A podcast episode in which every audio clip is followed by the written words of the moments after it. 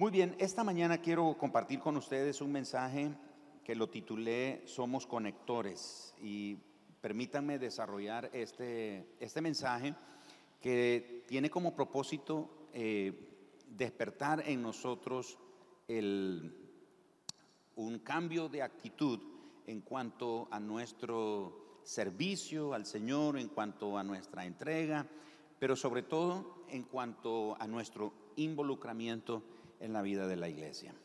Mi esposa sigue el ministerio del pastor Andrés Corson en Colombia, Bogotá, Colombia, la iglesia Su Presencia, y ella me estaba comentando algo que escuchó predicar a la pastora Rocío ahí en, en su presencia hace un par de semanas. En el mensaje la pastora estaba compartiéndolo especialmente a la congregación local de su presencia, no tanto para los que estaban viendo de otras partes del mundo su servicio, sino para la iglesia local. Y el mensaje básicamente era un llamado a reavivar su pasión por Dios, porque ah, ellos notan o han estado notando que la congregación, por ejemplo, cuando están en el servicio, la gente no levanta las manos, la gente está con las manos abajo o está distraída, se ve así desalentada, desanimada.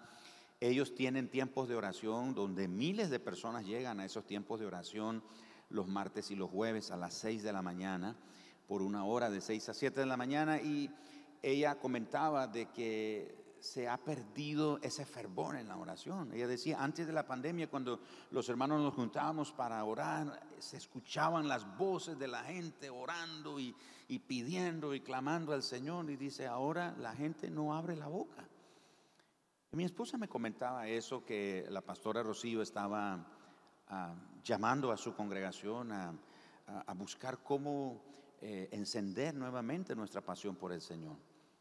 Y comentábamos que esto es realmente un asunto global, está sucediendo alrededor del mundo. Este asunto de la pandemia, este efecto de tener que cerrar las congregaciones, las iglesias, quizás ha sido una estrategia o una usada por el enemigo como una estrategia para desalentar, desanimar a los creyentes alrededor del mundo. Y muchas iglesias en el mundo están sufriendo lo mismo. Nosotros aquí nos hemos reunido y como ven las sillas están separadas y cuando regresamos en octubre del año pasado las cosas no, no fueron igual como antes especialmente en nuestras reuniones, ¿verdad? La gente no ha, llegado eh, toda. Tenemos familias aquí en esta iglesia que llevan dos años prácticamente de no venir a la iglesia físicamente. Y no vienen porque pues tienen miedo, están cuidándose, etcétera, cosas como, por cosas como esas. Y he conversado con otros pastores aquí en, Nicaragua y muchos me están expresando lo mismo, están viviendo lo mismo. Hay gente llegando a sus iglesias, pero algo está pasando, algo está sucediendo. La gente está como golpeada, está herida, está afectada por algo que espiritualmente está ah, provocando esa actitud, esa reacción de la gente. Nosotros lo hemos notado aquí.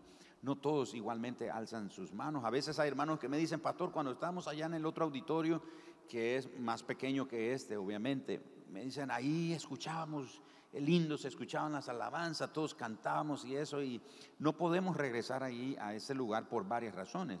Una de ellas es que no cabríamos ahí, ¿verdad? Tendríamos que hacer quizás cuatro o cinco reuniones para que haya suficiente distanciamiento para que podamos estar eh, seguros y eh, manteniendo el protocolo que debe de seguirse sobre este asunto de guardar el distanciamiento físico. Pero bueno, e, esto ha estado entonces afectando a la iglesia del Señor alrededor del mundo. Y nos preguntamos, ¿qué va a pasar? Nosotros como pastores hemos estado orando y una de mis oraciones de manera particular ha sido, Señor, por favor, guíame ¿Cómo puedo llevar a tu iglesia? ¿Cómo puedo guiar a tu iglesia? Muéstrame, enséñame. ¿Cómo puedo guiar a tu iglesia en una temporada como esta que nunca hemos vivido? Y sentimos que el Señor está dándonos las estrategias, nos está dando las ideas de cómo podemos ah, encontrar esta nueva normalidad. Mi esposa me estaba diciendo esa palabra como que no existe. Pero hace poco me dijo ella, ya puedes usar la palabra nueva normalidad porque la Real Academia Española ya la incluyó, entre otras palabras que se incluyeron, y dice que ya podemos decir nueva normalidad. Entonces, tenemos que enfrentar esta nueva normalidad. ¿Cuál es esta nueva normalidad? Imagínense así, separados, usando mascarilla, nos tienen que poner alcohol. Yo ya no sé las manos cómo las tenemos de tanto alcohol que, que nos aplican, ¿verdad? Y cosas por el estilo. Pero en medio de esta normalidad, que, que, esta nueva normalidad que el mundo está viviendo, no podemos negar el hecho de que quizás eh, uno de los lugares o una de las instituciones que ha sido gravemente afectada es la iglesia. Porque ustedes ven el comercio eh, está, hermano, usted va a los centros comerciales y usted se asombra. Yo pasé ayer eh, por un cajero automático ahí en un centro comercial y era increíble la cantidad de gente. No había estacionamiento, me tuve que estacionar allá a la distancia, casi en el borde de la maleza que no había, o sea, está repleto. A donde usted va, todo el mundo está, está lleno. Pero algo está pasando en la iglesia. Algo le está sucediendo a los cristianos, a los creyentes. Así que hoy estoy aquí para hacerle un llamado a todo aquel, a toda persona que ha hecho de esta iglesia o ha hecho de mundo de fe su iglesia, su casa, su familia, hacerle un llamado a tomar cuatro decisiones muy importantes. Porque algo de lo que estoy hablando es que cuando una iglesia local se siente cómoda, hay un peligro en sentirnos cómodos a como estamos, a venir solamente a las reuniones e irnos a nuestra casa. Y venir cada, como se decía antes, cada ocho. Cada ocho días venimos, nos sentamos en estas sillas, cantamos, escuchamos el mensaje y nos vamos y después volvemos otra vez el próximo domingo. Y, o sea, como que nos estamos acomodando a eso. No podemos acomodarnos. Cuando una iglesia local se acomoda, se conforma, se vuelve temerosa, está despreocupada o se vuelve evasiva. Y cuando digo evasiva es que pone muchas excusas. Muchas excusas. Cuando una iglesia hace eso, pierde la perspectiva de lo que Dios tiene para ella. Y además de perder la perspectiva de lo que Dios tiene para esa iglesia local, esa iglesia local no avanza, se estanca, se paraliza, no logra desarrollar o alcanzar el propósito que Dios tiene para ella. Porque cada iglesia local es como cada individuo y como cada familia, son distintas. Nosotros no podemos medir al resto de las familias como es nuestra familia. Nosotros no podemos calificar al resto de las personas como somos nosotros. Nosotros no podemos compararnos con otras congregaciones como somos nosotros o como son ellos, porque cada congregación local es distinta. Cada congregación local tiene su propio propósito. Así que, ¿cuáles son esas cuatro decisiones que estoy llamando a cada miembro, a cada persona que ha hecho de esta iglesia o de mundo de fe su iglesia, su casa y su familia? La primera de ellas es a avivar su intimidad con Dios. Necesitamos tomar la decisión de avivar personalmente nuestra vida de intimidad con Dios. ¿Saben ustedes por qué hay tantos cristianos desanimados en esta temporada? Porque descuidaron su vida espiritual. Porque muchos su vida espiritual era al ray, como suelo decir yo. ¿Cómo es eso al ray? Bueno, tengo un problema, entonces voy con mi facilitador de grupo de conexión o, el pastor, un líder, etcétera, u otro hermano y le digo, hermano, fíjese que tengo este problema, ¿me puede ayudar a orar? Y está bien pedir apoyo en oración, eso es fabuloso, claro que sí. Pero el asunto es que muchos pedimos que oren por nosotros y nosotros ya no seguimos orando. Ahí están los hermanos orando por mí. Ay, gracias, que hay gente que se levanta a las 5 de la mañana a orar por mí y yo me levanto a las 9 de la mañana y ni siquiera oro.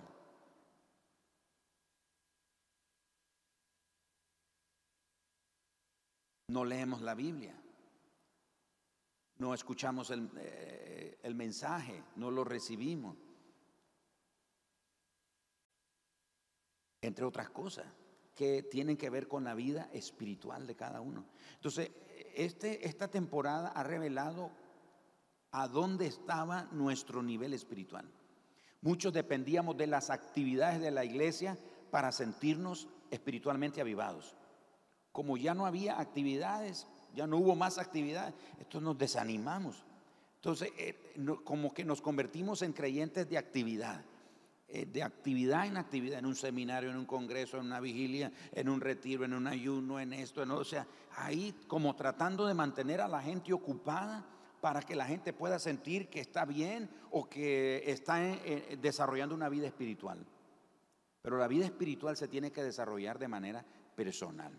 Usted no puede depender de la vida espiritual de otro creyente. Usted no puede apoyarse en mi vida espiritual. Yo no me puedo apoyar en la vida espiritual suya. Yo necesito desarrollar mi vida personal. Entonces quiero animarlos a que tomen nota, por favor. Tomen nota de esto para que lo reflexione, lo medite y camine sobre eso y lo tenga presente. Número uno, avivar su intimidad con Dios. ¿Saben ustedes que la marca de un seguidor de Cristo es que está madurando en su relación con el Señor de manera continua. Es decir, la evidencia, ¿se acuerdan que Jesús dijo, por su fruto lo conoceréis? ¿No es cierto? Bueno, ese fruto, por decirlo de esa manera, una parte de ese fruto es que ese creyente, ese discípulo de Jesús, está madurando continuamente en su relación con el Señor. Está creciendo, está desarrollando, está ejercitando su fe. Personalmente está buscando más del Señor. Él no espera que eh, convoquen a un ayuno para ayunar. Él no espera que convoquen a una mañana de oración para orar. Él no espera, él no espera que convoquen para una jornada de lecturas bíblicas para leer la Biblia. Me estoy explicando a lo que me refiero. Es una vida de intimidad personal con Dios que tiene que avivar. Usted tiene que avivar esa vida espiritual.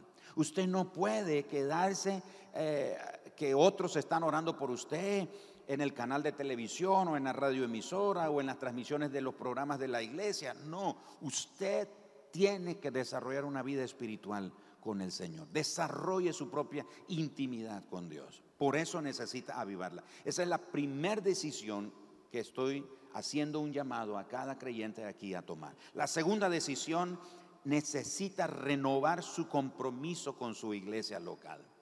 Necesita renovar ese compromiso con la iglesia local de la que usted es parte. Y si usted me está viendo en la transmisión, es parte de otra congregación, usted necesita renovar su compromiso en su iglesia local. Imagínense ustedes que hay hermanos de las iglesias que no ven las transmisiones de su propia iglesia, andan viendo las transmisiones de otras iglesias. Eso no nos pasa solo a nosotros, que tenemos hermanos que vienen de otras congregaciones a las transmisiones, sino que aún gente de nosotros ve las transmisiones de otras congregaciones, pero no se conectan a los de su propia iglesia. Usted necesita renovar su compromiso con su iglesia local. Muchas iglesias se debilitan porque los miembros olvidan lo que bíblicamente significa ser miembro de una iglesia local.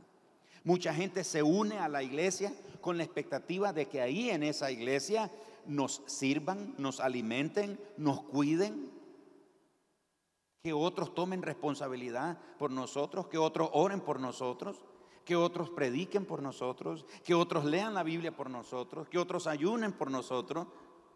Ese no es el rol correcto o bíblico de la responsabilidad de un miembro local en la iglesia. Dios no creó la iglesia para que fuera un club. Dios no hizo la iglesia como un lugar exclusivo de privilegios y de ventajas donde podemos exigir nuestros derechos. Dios nos puso en la iglesia local para que sirvamos en ella. Dios nos puso en la iglesia local para que cuidemos a otros. Dios nos puso en la iglesia local para orar unos por otros, para orar por nuestros líderes, para aprender, para enseñar, para dar.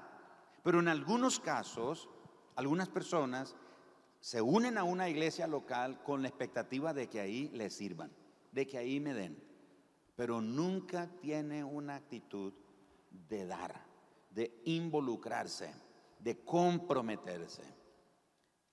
El otro día leí una ilustración sobre que define el compromiso y el involucramiento. A veces podríamos estar involucrados, pero no comprometidos. y el mensaje o la ilustración que leí fue del embarazo.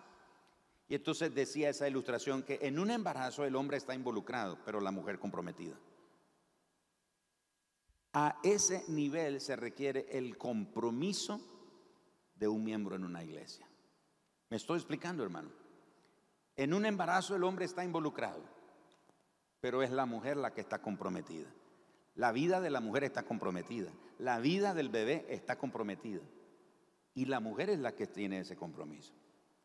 Hay miembros en las iglesias que están involucrados, pero no comprometidos. Vienen de vez en cuando, asisten de una vez por allá, pero no se comprometen, no están comprometidos con la visión, no están comprometidos con el avance, no están comprometidos ah, con todo lo que tiene que ver con el desarrollo de la iglesia local. Entonces, el segundo llamado es a renovar el compromiso con la iglesia local. La tercera decisión es restaurar la vida de comunidad con los otros miembros. Si bien es cierto, con este asunto de la pandemia hemos recomendado que, hermano, termine la reunión, trate de no hacer grupos y, aunque lo hemos dicho, algunos no lo no siguen la instrucción, pues. Pero a veces como que tomamos como excusa eso y no nos juntamos con nadie. Y aparte de eso, nos desconectamos de la iglesia, no venimos a la iglesia. Yo lo he repetido muchas veces y lo voy a seguir repitiendo, pero hay gente aquí en la iglesia que no ha venido por dos años. Creo que lo mencioné al inicio. Hermanos que, me han dicho, no, no voy a llegar, pastor. Otros me han dicho cuando me toque la otra dosis o el refuerzo de la vacuna. ¿Y cuándo es? Como en tres, cuatro meses pero va al trabajo. Pero va al supermercado. Pero va a la tienda. ¿Me estoy explicando, hermano? Entonces, necesitamos restaurar la vida de comunidad con los otros miembros. Y la vida de comunidad se restaura cuando aprendemos a estar juntos. Hebreo 10:25 dice, no dejando de congregarnos. El otro día me mandaron una imagen que decía, no dejando de sungregarnos, porque las reuniones son en Zoom, muchas, ¿verdad? No dejando de sungregarnos. Bueno, sungregando o congregándonos, pero mantengamos el, el espíritu de comunidad mantengamos esa unidad o de comunión con nosotros hermanos, porque es importante crecer en la comunidad con otros creyentes porque reconocemos la necesidad de tener conexiones significativas. Dios nos diseñó para ser seres sociables, seres relacionales. Él es un Dios que se relaciona. Dios nos diseñó de esa manera. Desde el principio, aunque es un principio para el matrimonio, pero se aplica a las diferentes relaciones interpersonales. No es bueno que el hombre esté solo. Yo sé que hay refranes como por ahí que dicen, eh, es mejor solo que mal acompañado. Esos refranes son esos refranes, son cuentos de camino. La Biblia dice que es saludable estar juntos. Proverbios ah, Salmo 133, más bienaventurado, perdón, estoy cruzando toda la cita, que es bueno y hermoso que los hermanos estén juntos y en armonía. Ahí, en eso, envía el Señor bendición y vida eterna. Dios nos hizo de esa manera para que desarrollemos relaciones significativas. Alguien que continúa madurando en su fe es una persona que conecta significativamente, regularmente con otros creyentes, pasa tiempo con ellos, se alientan unos a otros, apoyándose mutuamente. Anoche en la reunión para matrimonio escuchamos testimonio de gente que no, no, no, no podían juntarse presencialmente y pasaron momentos difíciles, pero dijeron, nuestro grupo no nos dejó, nos escribían, nos llamaban, nos mandaban mensajes, nos mandaban audio en los grupos de WhatsApp o en mensajes de diferentes formas, nos llevaron comida, nos llevaron ofrenda, todos hablaban de esas cosas. Es cierto, no estuvieron presencialmente conectándose pero estuvieron hablando. El otro día, ah, creo que fue Roger el que mencionó que el hermano Enrique fue a orar por él. No podía entrar a su casa, pero estaba orando por él desde la ventana y dice Roger, yo oía a Enrique orar por mí, él no podía estar ahí conmigo, Imagínense, eso tiene que ver con el hecho de alentarnos, de apoyarnos. No podemos estar solos, no podemos quedarnos solos, no podemos aislarnos, no podemos quedarnos ahí con nuestra propia batalla. Necesitamos de otro. Necesitamos, tenemos que ser lo suficientemente humildes para reconocer que necesito de otro hermano para que me ayude, me anime, me aliente.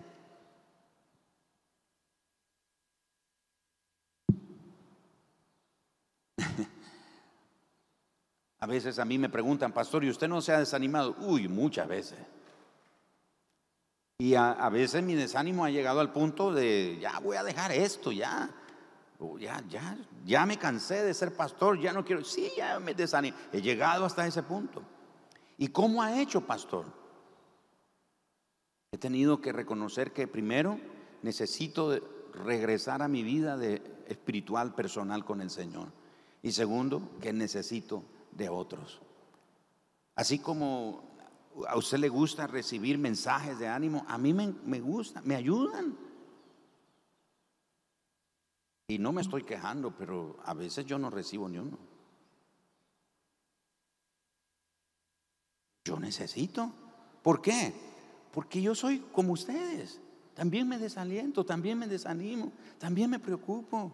Pero un mensaje, ¿cómo está, pastor? ¿O cómo va? Como cuando usted está en un, problema y qué bien se siente usted cuando alguien le manda un mensajito. ¿Cómo está? ¿Cómo le va? Estoy orando por usted. Reciba ánimo, etcétera. Usted, wow, esa persona no está ahí con usted físicamente, pero lo que usted está recibiendo en ese momento, ¿cómo le levanta, le recarga las energías? ¿Sí o no? Sí funciona. Entonces necesita restaurar la vida de comunión con otros miembros. Número cuatro, necesita retomar su influencia con los no creyentes. Y no veo que nadie está tomando nota, al menos desde aquí. Les animo, les exhorto, tomen nota de, de los puntos que estoy diciendo esta mañana, porque necesita repasarlo en casa, necesita meditarlo delante del Señor. No para escoger, me gusta el uno y el dos, no me gusta el 3 y el 4. Bueno, el 4 no estoy, no, este, son todos. Número 4, retomar su influencia con los no creyentes. Esa es la cuarta decisión que necesitamos tomar. Porque participar de la vida de la iglesia nos permite priorizar las relaciones con amigos no creyentes.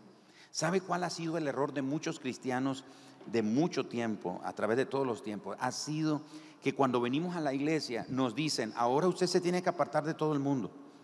No sé cuántos de nosotros como, como miembros del cuerpo de Cristo o como cristianos dejamos de juntarnos ya con nuestra familia. Ya, ya no nos relacionamos con nuestra... Estoy hablando de la familia que no son creyentes.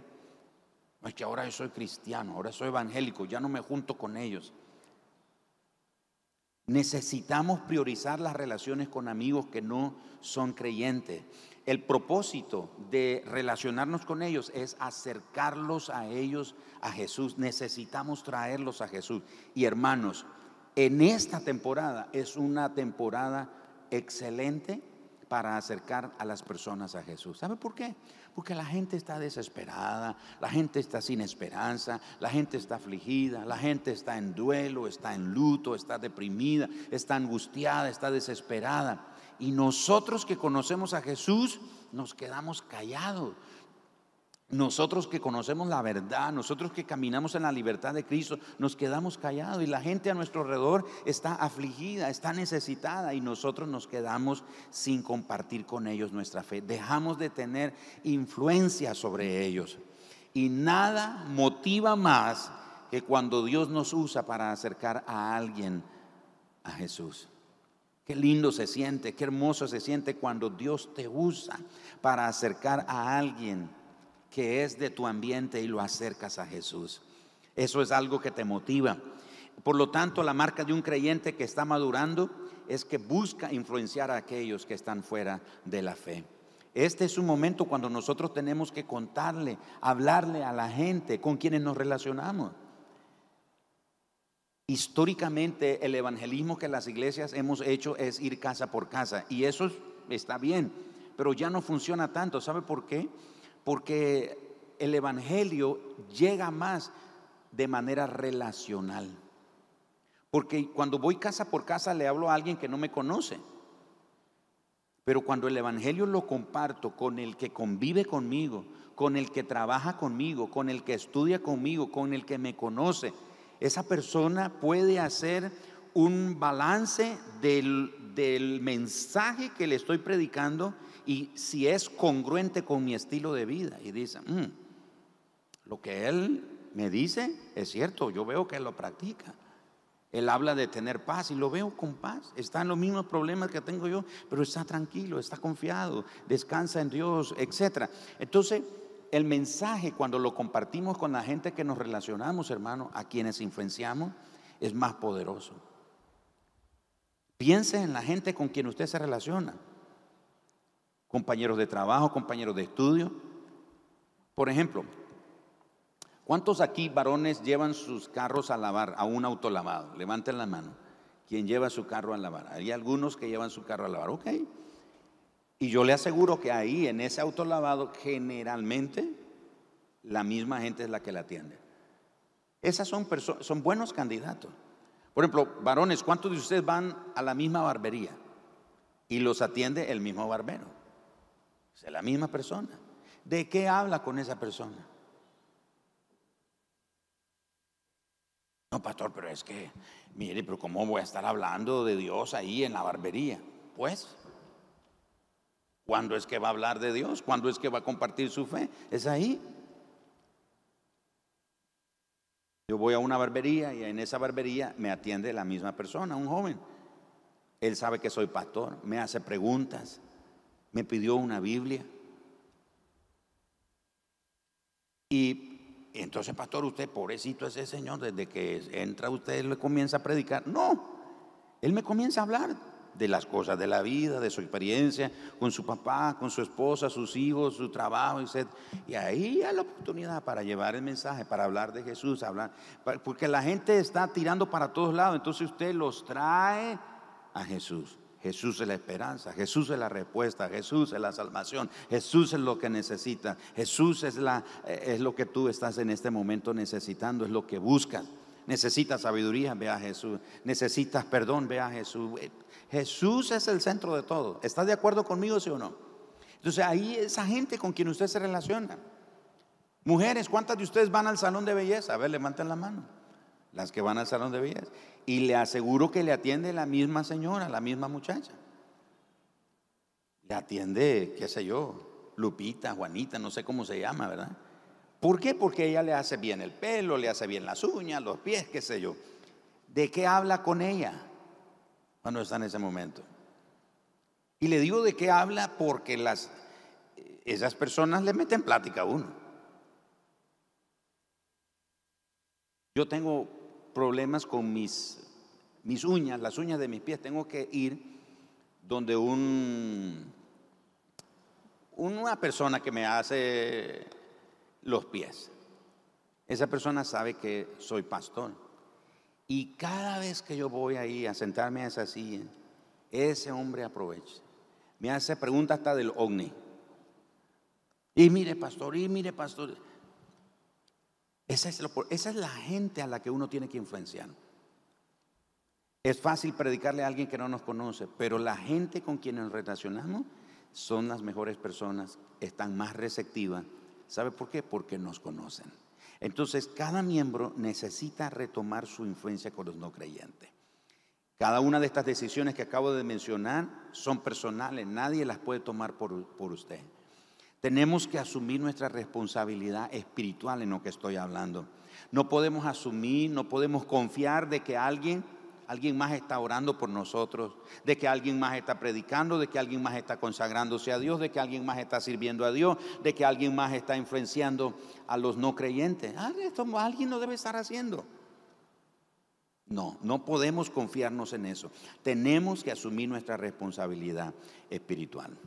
Al respecto de influenciar a los no creyentes, tenemos que ser como esos conectores.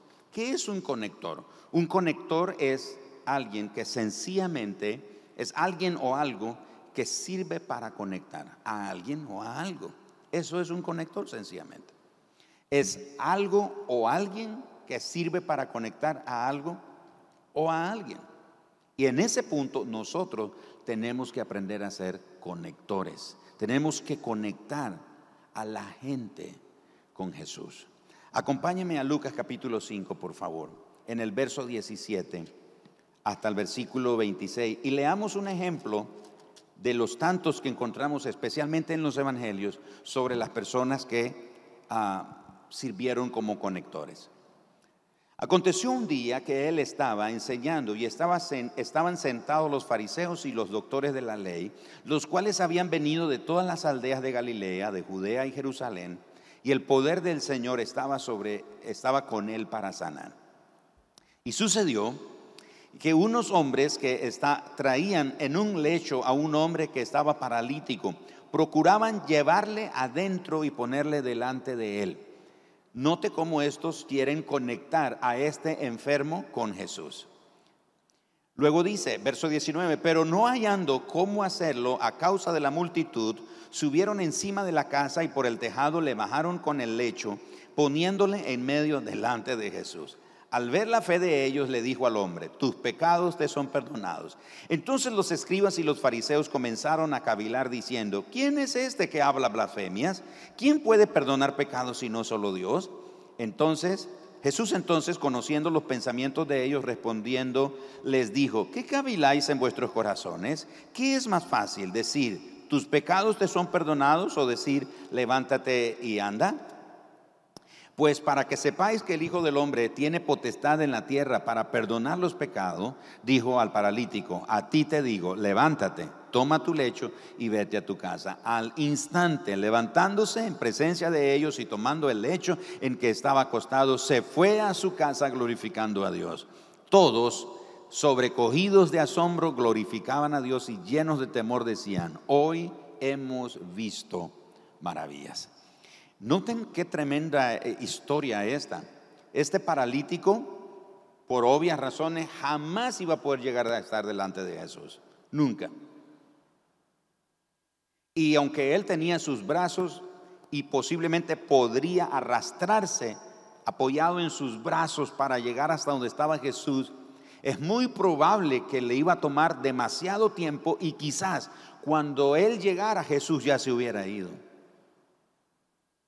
Hermanos, a su alrededor hay gente postrada, está paralítica espiritualmente, son ciegos, están cautivos, están llenos de miedo, están aterrorizados, están compungidos, están enlutados, están abatidos, están enfermos, están distraídos, están dolidos en el alma.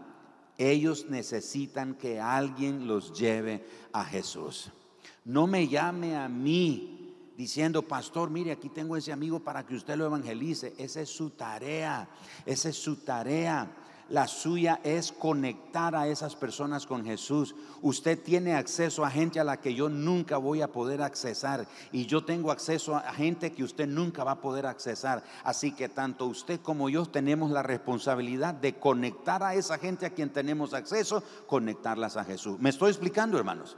Tenemos que hacer eso. Hay gente a su alrededor que están paralíticos, necesita que alguien lo lleve a Jesús. Alguien necesita tomar la iniciativa como la de estos hombres. Este hombre que tenía, le faltaban dos piernas, aunque físicamente las tenían, pero no le servían. En un momento llegó a tener ocho piernas y ocho brazos. Qué poderoso. ¿Qué poder hay en la conexión? Y bajaron a ese hombre y lo dejaron ahí delante de Jesús. Es lo que tenemos que hacer nosotros, llevar a la gente a Jesús. Hermano, no tratemos nosotros de cambiar a la gente. El problema de nosotros los cristianos es que queremos que la gente, antes de que se convierta a Cristo, antes que conozca a Jesús, nosotros queremos que primero se cambien ellos. Primero queremos que cambien.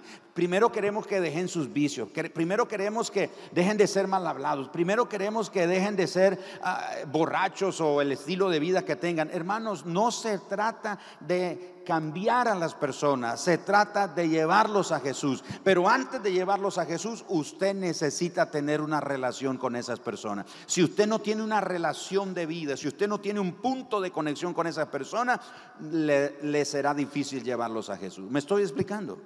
Estos eran amigos, clases amigos estos hermanos. Estos sí que eran amigos. Estos cuatro hombres dijeron, vamos a llevarlo donde está Jesús. Y ven y no hay entrada. Las puertas y ventanas están saturadas, la casa está full, está llenísima. Y bueno, amigos, lo sentimos. No hay manera de que podamos llevarte delante de Jesús. No, ellos no se dieron por vencidos. Ellos no buscaron excusa. Ellos no pusieron pretexto. Ellos dijeron, nuestra tarea es conectar a este hombre con Jesús. Subieron al techo y usted conoce el reto de la historia. Mis amados hermanos, debemos entonces conectar a los que no tienen poder con poder, con el poder. ¿A qué habla usted, pastor? ¿A qué se refiere con el poder? Jesús dijo en, en Hechos capítulo 1, versículo 8, y recibiréis poder. ¿Y recibiréis qué cosa? Recibiréis poder cuando haya venido sobre vosotros el Espíritu Santo, dijo Jesús. Necesitamos conectar a la gente que no tiene poder con el poder. Número dos, necesitamos conectar a la gente que no tiene esperanza con la esperanza. El apóstol Pablo dijo, es Cristo en vosotros la esperanza de gloria. ¿Quién es nuestra esperanza? Es Cristo. La gente no tiene esperanza. Tenemos que conectar a los que no tienen esperanza con la esperanza. Tenemos que conectar a los enfermos y a los quebrantados de corazón con la sanidad. En Lucas capítulo 4 Jesús dijo, refiriéndose a Isaías capítulo 60, Jesús dijo, el Espíritu del Señor está hoy sobre mí porque me ha enviado el Señor a pregonar el mensaje a los pobres, a los que están abatidos, a los que están ciegos, a los cautivos, a los oprimidos, a predicar el año agradable del Señor. Nosotros tenemos que conectar a los enfermos y a los quebrantados de corazón con la sanidad. Jesús es el sanador por excelencia, pero Jesús no solo sana un dolor de cabeza, Jesús no solo sana el dolor en el pie, Jesús sobre todas las cosas sana el dolor del alma que produce el pecado. Usted lo ve que cuando Jesús ve descender a este hombre en aquel lecho, en aquella camilla, Jesús no le dijo inmediatamente, levántate y anda. Jesús primero le dijo, tus pecados te son perdonados. Porque para Jesús la prioridad es la sanidad del alma. La gente puede estar sana, pero enferma espiritualmente, enferma en el alma. Pero Jesús es el sanador del alma. Jesús es el que puede sanar el quebranto del corazón y el quebranto del alma. Y tú puedes hacer posible eso si conectas a los que están a tu derredor, que no conocen a Jesús, que están quebrantados, que están enfermos, están abatidos, están desahuciados, están abatidos, están endeudados, están afligidos están oprimidos, están esclavizados, conéctalos con Jesús. Encárgate tú de conectarlos con Jesús y Jesús hará el resto. Pero tenemos que hacer eso. Tenemos que conectar a los cautivos y a los oprimidos con la libertad. Y Jesús es nuestra libertad. Jesús dijo, y conoceréis la verdad y la verdad os hará libres. La libertad no es una definición filosófica, un concepto filosófico. La verdad es una persona y esa persona se llama Jesús. Tienes que conectar a los cautivos y a los oprimidos con la libertad. Así que debemos de conectar a las personas con Jesús y para ello es necesario que desarrollemos una relación con las personas que queremos influenciar. No estoy sugiriendo ni proponiendo, ah, bueno, el pastor dice que yo me tengo que relacionar con los pecadores, sí, pero no tienes que aprobar el estilo pecaminoso que ellos, el estilo de vida pecaminoso que ellos llevan. Escúchenme bien. Cuando le estoy diciendo usted debe desarrollar una relación de amistad, de contacto con los pecadores o las personas que no tienen una relación con Jesús, no estoy diciendo que usted va a aprobar el estilo de vida pecaminoso que ellos llevan, pero sí necesita tener compasión de ellos. ¿Acaso Jesús no puede perdonar la vida, los pecados de esas personas? Si lo hizo con nosotros, ¿por qué no puede hacerlo Jesús con ellos? ¿Me estoy explicando, hermano? Entonces usted necesita, antes de querer cambiarlos, establecer una relación con ellos, influencielos. Y aunque eso signifique de que la gente lo califique como a Jesús amigo de pecadores. En Lucas capítulo 7, verso 34, la Biblia dice que llamaron a Jesús comilón, bebedor y amigo de publicanos y de pecadores. ¿Sabe por qué? Porque para Jesús lo importante era relacionarse con la gente.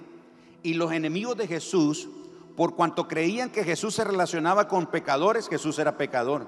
Por cuanto Jesús se relacionaba con, con eh, los de la clase baja o los pobres, con las prostitutas, los leprosos, los enfermos, los publicanos, los pecadores, los enemigos de Jesús pensaban que Jesús era así. No, no, para nada. Por el contrario, Jesús se sintió elogiado. Para Jesús ese título amigo de pecadores fue una señal de éxito. En vez de ser una vergüenza para Jesús fue una señal de éxito.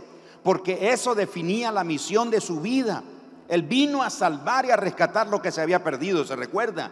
Él vino para decir que son los enfermos los que tienen necesidad del médico, no los que están sanos, los que se creen sanos en su propia justicia sino aquellos que reconocen que están enfermos en el alma y que necesitan un salvador, necesitan un sanador y ese es Jesús. Muchas veces nosotros pensamos que Jesús le da más prioridad a las obras, a la pureza y a la perfección, pero Jesús le da más importancia primero a la relación porque Jesús sabe que el cambio viene después. Muchos que nos consideramos cristianos y seguidores de Jesús intercambiamos el orden.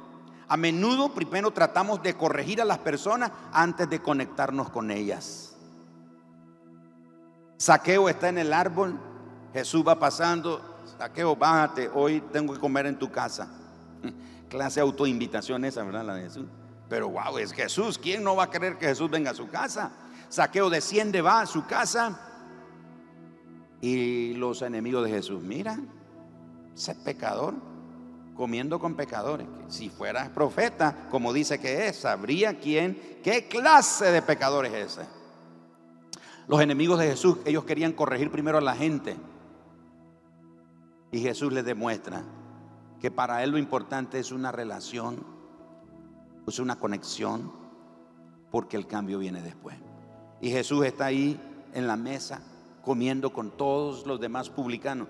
¿Por qué rechazaban a, Saqueo y todos los publicanos? Porque los publicanos eran judíos que cobraban los impuestos de los romanos y tenían la libertad de los romanos de cobrarle, por ejemplo, si era el 15%, ellos tenían la libertad de cobrar 30, 40, el, el porcentaje que ellos quisieran y les tenían que pagar. Entonces eran menospreciados, eran desechados, los veían así de mala gana los publicanos y los consideraban pecadores. Y Jesús está comiendo ahí con rodeado de puros pecadores. Y en un momento Saqueo pide la palabra y Jesús, sí, Saqueo. Y Saqueo dice, no, pues que quiero decir que si yo he defraudado a alguien, si yo le robé a alguien, se lo voy a regresar, se lo voy a duplicar, se lo voy a regresar cuadriplicado. ¿En qué momento predicó Jesús? ¿En qué momento Jesús dijo, bueno, quiero, tengo un mensaje aquí y el mensaje es que esos que se abusan del poder se van a ir al infierno, son unos pecados? No, Jesús no dijo nada. La sola presencia de Jesús provocó en el corazón de, de Saqueo reconocer su necesidad, verse como lo que era un pecador que necesita un Salvador. Y Jesús dijo, hoy ha venido la salvación a esta casa. No trate de corregir a la gente que quiere alcanzar. Por eso es que tal vez usted no ha logrado alcanzar a alguien para Cristo, porque primero lo quiere corregir. No, sea amigo de Él. No aprueba el estilo de vida pecaminosa, pero tenga compasión de Él. Porque Jesús tuvo compasión de nosotros. Yo lo que era mi vida antes de conocer a Cristo, me avergüenzo. Me avergüenzo de lo que era mi vida de pecado. No estoy para nada orgulloso. Pero cuando yo veo lo que Cristo ha hecho en mí, ¿por qué no compartir la compasión con otro pecador que necesita un Salvador? Si Jesús me perdonó a mí, si Jesús me transformó a mí, él lo puede hacer con cualquiera otro pecador. Pero para eso nosotros, la iglesia, necesitamos volvernos conectores. Conectemos a la gente con Jesús. Cuatro decisiones he hablado esta mañana. Y la última es en la que me enfoqué más, porque ahí es a donde nosotros tenemos que llegar la gente con la que Jesús se conectó o los conectó con Él, muchos de ellos son los escritores del Nuevo Testamento. Muchos de ellos llegaron a ser los líderes de la iglesia primitiva, la iglesia cristiana. Otros dieron su vida por Jesús. No volvieron a ser los mismos desde el día que se encontraron con Jesús. Oscar Wilde, un famoso dramaturgo del siglo XIX, dijo, todos los santos tienen un pasado y cada pecador tiene un futuro.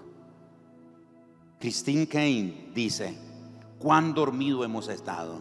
Nuestra desconexión no alivia los abusos y las injusticias de este mundo. La iglesia necesita despertar. Como iglesia no queremos ser una iglesia de mantenimiento. No queremos ser una iglesia que se reúne semana a semana y se va para regresar a la siguiente semana. Queremos ser una iglesia fervorosa, apasionada, llena de Dios, combativa, enérgica, capaz, tenaz, determinada, obstinada, persistente, que crece, que experimenta multiplicación e incremento, que tiene influencia en las puertas, es decir, en los lugares de autoridad. Para ser una iglesia como esta, necesitamos regresar a la primera decisión, avivar nuestra intimidad con Dios. Y para eso, para dar pasos que nos lleven hacia ese propósito, los estoy convocando para el miércoles 12, el jueves 13 y el viernes 14. Tres noches aquí, donde vamos a desarrollar el énfasis en el mes de enero que se llama Juntando las Brasas. Si usted ha asado carne o ha hecho una comida en fuego con leña, usted sabe que para que el fuego se mantenga ahí con calor, ese calorcito se sienta, usted necesita juntar las brasas. Porque si separa las brasas, cada brasa sola se apaga. Y eso le ha pasado a muchos cristianos, a muchos hermanos en esta iglesia y en otras congregaciones. Se han apartado, se han aislado. Y cuando se aíslan del brasero, entonces se apagan. Pero este mes, enero 2022, nuestro énfasis es ese. Vamos a juntar las brasas. Y si juntamos las brasas, el fuego se aviva. El fuego se aviva. ¿Cuántos anhelan que el fuego se avive en su corazón? Póngase sobre sus pies, por favor, esta mañana y, y, voy a pedirle, levante sus manos delante del Señor y pídele al Señor, Padre, soy una brasa que se ha estado apagando, enciéndeme otra vez, voy a juntarme con otras brasas, voy a juntarme con otras brasas y vamos a hacer que el fuego se avive. Vamos a sentir el calor de tu presencia. Vamos a sentir el calor de tu espíritu. Vamos a sentir el calor de tu palabra. Vamos a sentir el poder de tu palabra calando hasta nuestros huesos. Señor, vuelve a soplar sobre nosotros tu fuego. Porque necesitamos conectar a un mundo herido, un mundo que está golpeado, un mundo que está paralítico. Necesita una iglesia empoderada, una iglesia llena del fuego de Dios. Señor, junta las brasas, junta las brasas, junta las brasas, Señor. Sí, Señor Jesús.